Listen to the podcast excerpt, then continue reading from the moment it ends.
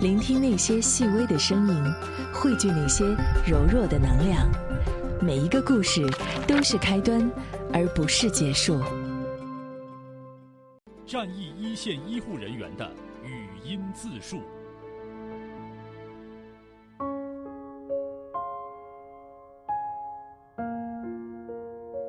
二零二零年二月九日，晴。我是武汉市武昌医院的医生汪小婷。今天是我投入到抗击新型冠状病毒疫情的第十八天。我们医院是新冠肺炎的定点医院，为了保障医护及家属的安全，在资源有限的情况下，院里为员工安排食宿。我家离医院不算远，和老公商量后，决定把机会留给其他远一些的同事。但我在发热门诊上班，担心家人的健康，还是选择自己住在上班路上的一家旅馆，不敢回家。每天上班接诊发热患者，为他们安排检查、治疗，安抚患者情绪。班次结束后，跟同事交流经验，学习新的诊疗进展。下班回到旅馆，已经不想再动了。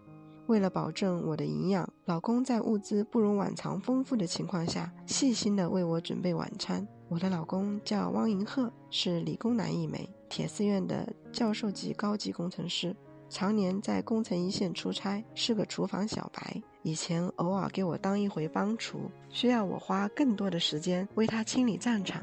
经过这十几天的锻炼，现在我的大厨已经可以为我做出红烧鱼块这样的硬菜了。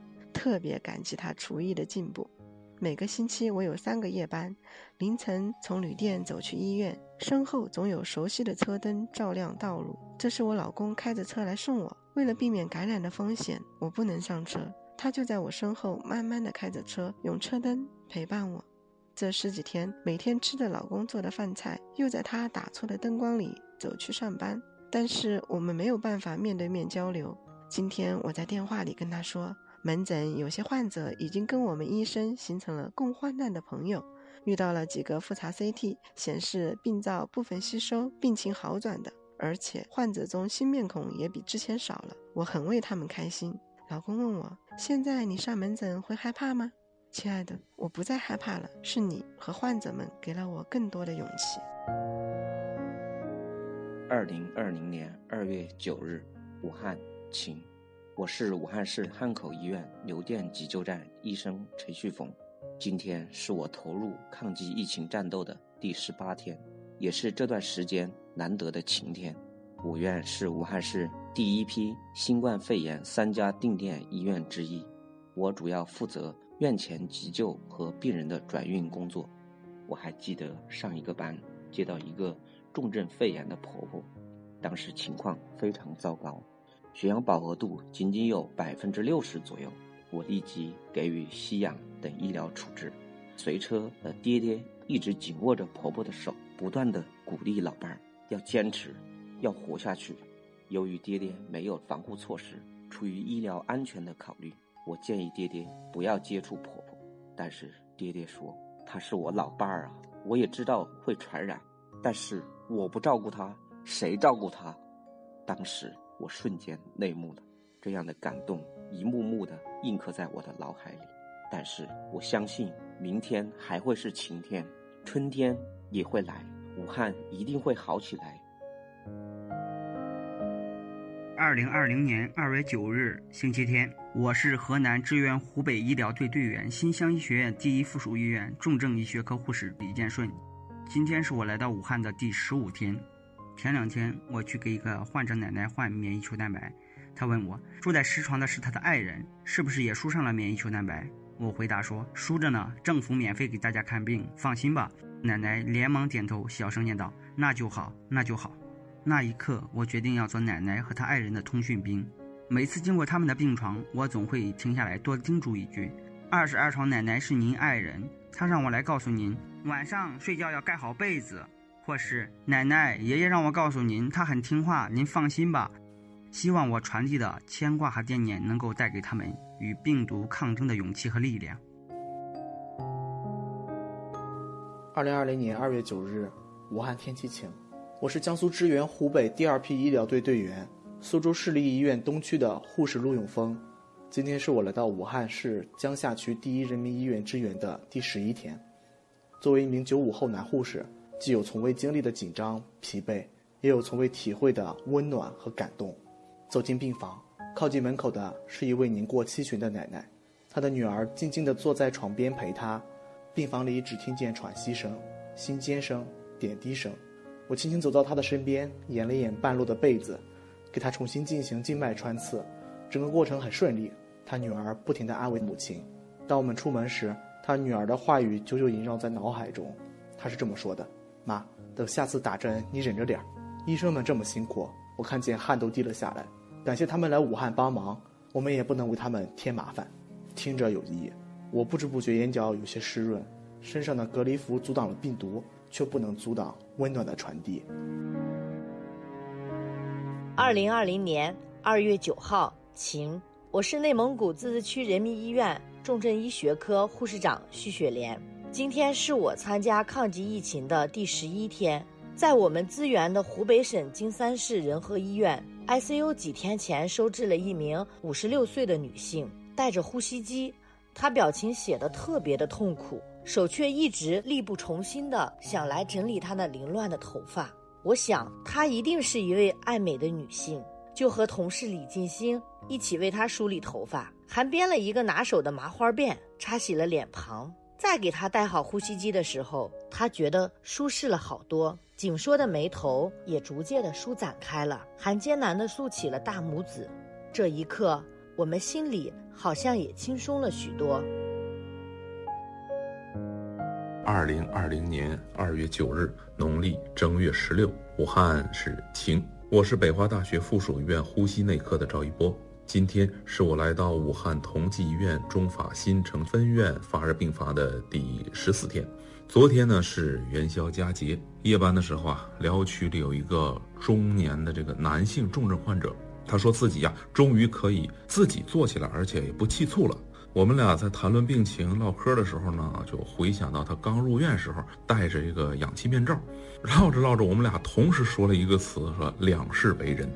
最近呢，疗区里越来越多的患者一见到我们就问好多的问题，啊，有关于疫情的，有这个询问现在有没有特效药的，啊，还有呢关于预后啊和药物副作用的。中日联谊医院的王先文老师，还有北华大学附属医院史少丽老师，就带着我们兵分两路，一定要逐一解答患者提出的所有问题，挨个解答问题，那个特别费劲，特别难受啊！真的，隔着那个防护服，你得听清楚患者的问题，然后呢，还得确保我说的话患者能听得明白。虽然要重复很多很多话，但是挺高兴的。因为他们刚来的时候啊，最担心的都是自己能不能活，而现在呢，他们要琢磨的是以后的生活质量。也许再过几天啊，他们就得琢磨一下子谁来接他们出院，也可以琢磨一下怎么弥补大年夜的那顿团圆饭。当然，我们作为医生，一定不会盲目的乐观，我们的战斗还没有停止。我写了一首词，聊表我的心境。水调歌头。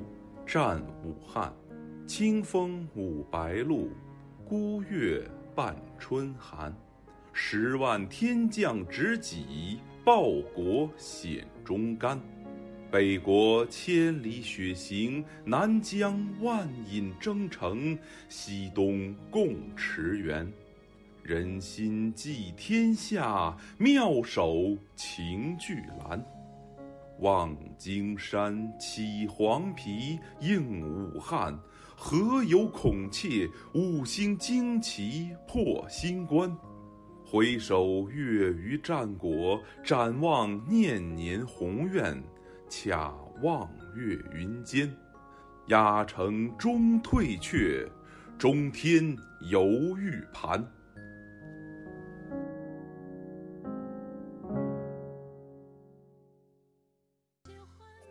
聆听那些细微的声音，汇聚那些柔弱的能量。每一个故事都是开端，而不是结束。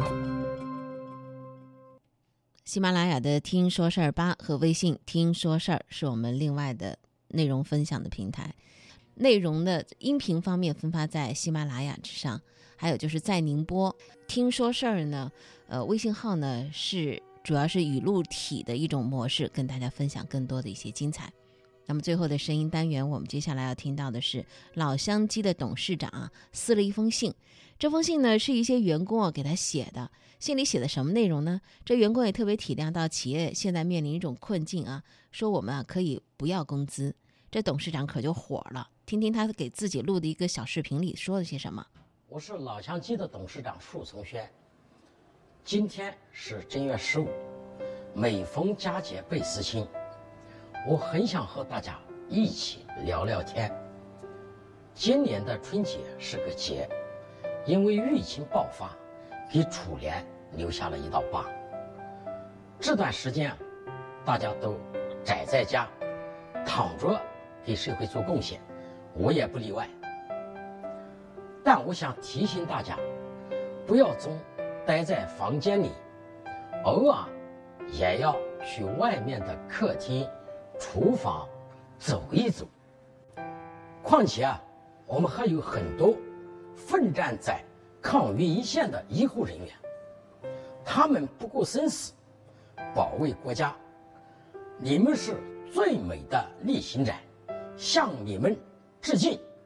前一段时间啊，我和西北的老蒋等几位老板在微信群里聊天，发现大家都是。我太难了，老天，最近压力很大。可见疫情对餐饮业，甚至啊整个社会经济，都造成了重大影响。虽然受疫情影响，老乡鸡保守估计至少有五个亿的损失，但是呢，我们把顾客和员工的安全拿捏得死死的，所以啊。再多损失都不足为奇，比起国家的损失，又算得上什么呢？制度不是事。餐饮同行的老板们，还有我们的上千家合作伙伴，别怕。当前啊，最重要的是不给抗疫添麻烦。疫情结束以后啊，有的是生意做。在这里啊，我要着重表扬一下我们湖北子公司的总经理李超龙和他的小伙伴们。武汉封城以后啊，你们主动啊关闭了武汉一百多家店，最大限度的减少了疫情的传播风险。还有呢，数千名伙伴留守武汉，目前呢无一人感染。接下来啊。我们不能放松警惕，而且呢，你们还坚持每天给医护人员啊送餐，还是免费的，每天要送一千多份。与其同时啊，在其他按下暂停键的城市，我们还有很多的同事坚守在岗位上，为大家提供一顿好饭，保障民生需求。很多啊，都是九五后的孩子，你们为抗击疫情做出了很大的贡献，都是老乡鸡，宝藏男孩，宝藏女孩，我代表老乡鸡啊，感谢你们，特别要感谢你们家人的支持。最后啊，我想对老乡鸡的一万六千三百二十八名家人们。说两句。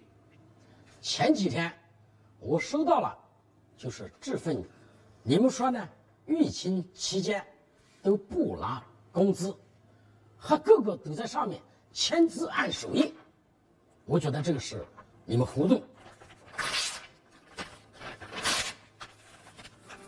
感谢你们的大爱，哪怕是卖房子、卖车子，我们也要千方百计的啊。确保你们有饭吃，有班上。你们在家啊，也不要做十里流浪汉。